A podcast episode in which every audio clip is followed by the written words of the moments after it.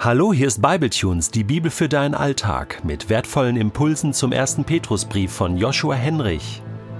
Für den heutigen Podcast lese ich aus dem ersten Petrusbrief Kapitel 5 die Verse 5 bis 7 nach der neuen Genfer Übersetzung. Entsprechend bitte ich die Jüngeren unter euch, ordnet euch den Ältesten unter. Und für euch alle gilt, geht zuvorkommend miteinander um, kleidet euch in Bescheidenheit. Nicht umsonst heißt es in der Schrift, den Hochmütigen stellt sich Gott entgegen, aber wer gering von sich denkt, den lässt er seine Gnade erfahren. Beugt euch also unter die starke Hand Gottes, dann wird er euch erhöhen, wenn die Zeit dafür gekommen ist, und legt alle eure Sorgen bei ihm ab, denn er sorgt für euch. Gesegnet sind die das Wort Gottes hören und bewahren. Im letzten Podcast ging es darum, wie Älteste die Gemeinde führen sollen. In nur einem Vers richtet sich Petrus nun an die Jüngeren. Was ist ihre Rolle in der Gemeinde? Wie haben sich Jugendliche zu verhalten? Petrus gibt nur diesen einen Hinweis. Ordnet euch unter. Lasst euch von euren Hirten führen. Natürlich bedeutet das nicht, dass Jugendliche ausschließlich ein blind und stummer Teil der Kirche sind. Wir haben ja bereits gehört, dass jeder Gaben zum Dienst bekommen hat. Auch Jugendliche sollen sich damit einbringen. Was Petrus zu unterstreichen versucht, ist die Grundeinstellung hinter all dem. Jugendliche und junge Erwachsene sollen sich nicht übermütig, sondern demütig verhalten. Petrus mahnt zur Bescheidenheit, erinnert daran, gering von sich zu denken, denn es geht vordergründig nicht um dich und deine neuen Ideen, sondern um Jesus, den Eckstein, den obersten Hirten, den Sohn Gottes. Vers 6 bringt das besonders gelungen zum Ausdruck. Beugt euch also unter die starke Hand Gottes, dann wird er euch erhöhen, wenn die Zeit dafür gekommen ist. Sich unter die starke Hand Gottes zu beugen, beschreibt ein tiefes Vertrauen. Das will gelernt werden. Dieses tiefe Vertrauen, diese demütige Hingabe und Unterordnung ist jedoch nicht willkürlich. Sie macht Sinn, weil Gott die Welt und deine Situation in seiner starken Hand hält. Er weiß, was das Beste für dich ist, für uns, für die Kirche und für diese Welt. Doch aufgepasst, sich unter Gottes starke Hand zu beugen, ist ganz im Sinne von Petrus zu verstehen. Gottes Hand vermag es sowohl zu befreien als auch zu strafen. Die Hand Gottes ist beides, Schutz und Zurechtweisung. Sie vermag es in Leid hinein und aus Leid hinauszuführen. Vertraust du dich dieser starken Hand Gottes an? Beugst du dich vor ihm? Ist er sowohl dein Schutz als auch dein Richter? Sich ihm anzuvertrauen, ja, sich vor ihm zu beugen, ist keine Resignation. Gerade darin wird der christlichen Hoffnung im höchsten Maße Ausdruck verliehen. Auch Jesus beugte sich nämlich unter die starke Hand Gottes. Mehr noch, sein Kopf neigte sich am Kreuz zu Boden. Jesus starb, seiner völligen Hingabe wegen. Doch es blieb nicht dabei. Gerade sein geneigter Kopf am Kreuz wurde ihm zur vollkommenen Herrlichkeit. Er ist wieder auferstanden, in den Himmel gefahren und sitzt nun zu Rechten des Vaters mit erhobenem Haupt.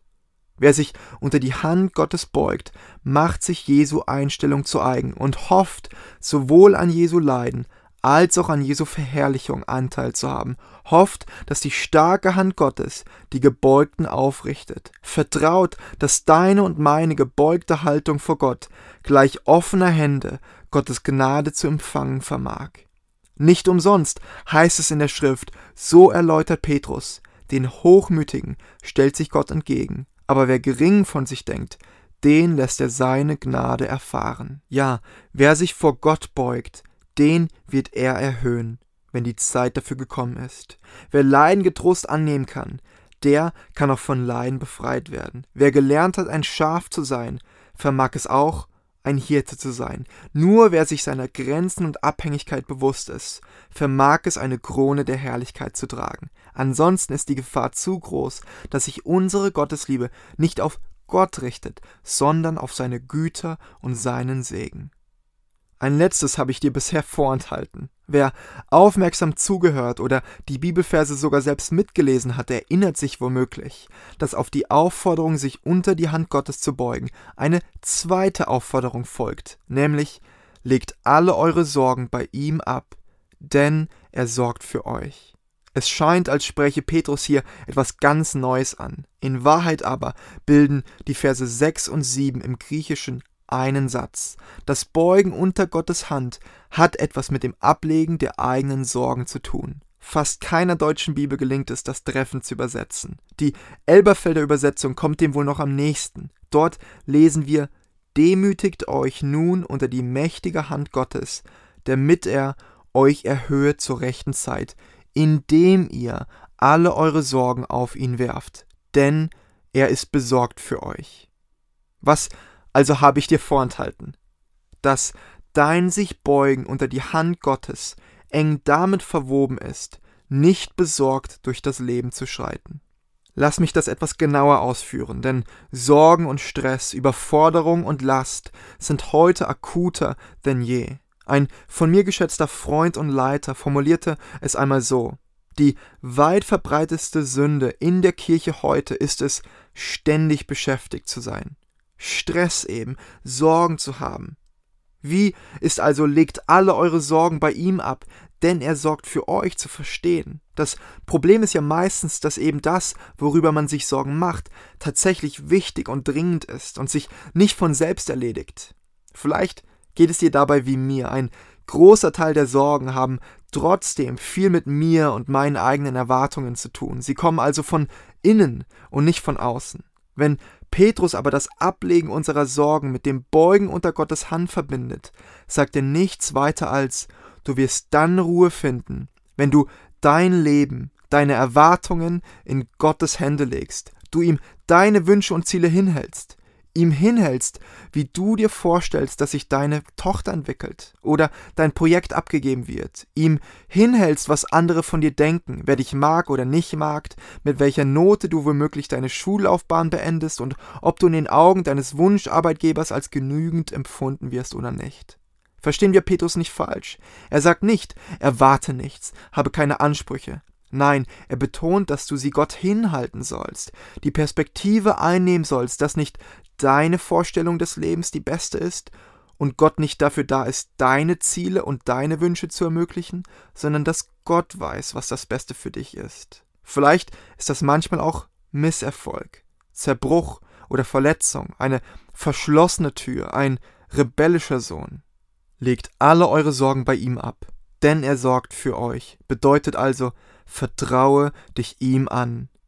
Er hat deine Situation in seiner Hand. Er sorgt für dich. Er versorgt dich. Damit ist übrigens auch gemeint, ihm liegt an dir, er kümmert sich um dich. Gott hat noch größeres Interesse an deinem Wohlergehen, als du es selbst hast. So ist mit dem Beugen unter Gottes starke Hand und mit dem Ablegen der Sorgen das gleiche gemeint. Dein auf Hoffnung beruhendes Gottvertrauen. Darum sollt ihr nicht sorgen und sagen, was werden wir essen oder was werden wir trinken oder womit werden wir uns kleiden, denn nach allen diesen Dingen trachten die Heiden. Aber euer himmlischer Vater weiß, dass ihr das alles benötigt. Trachtet vielmehr zuerst nach dem Reich Gottes und nach seiner Gerechtigkeit, so wird euch dies alles hinzugefügt werden.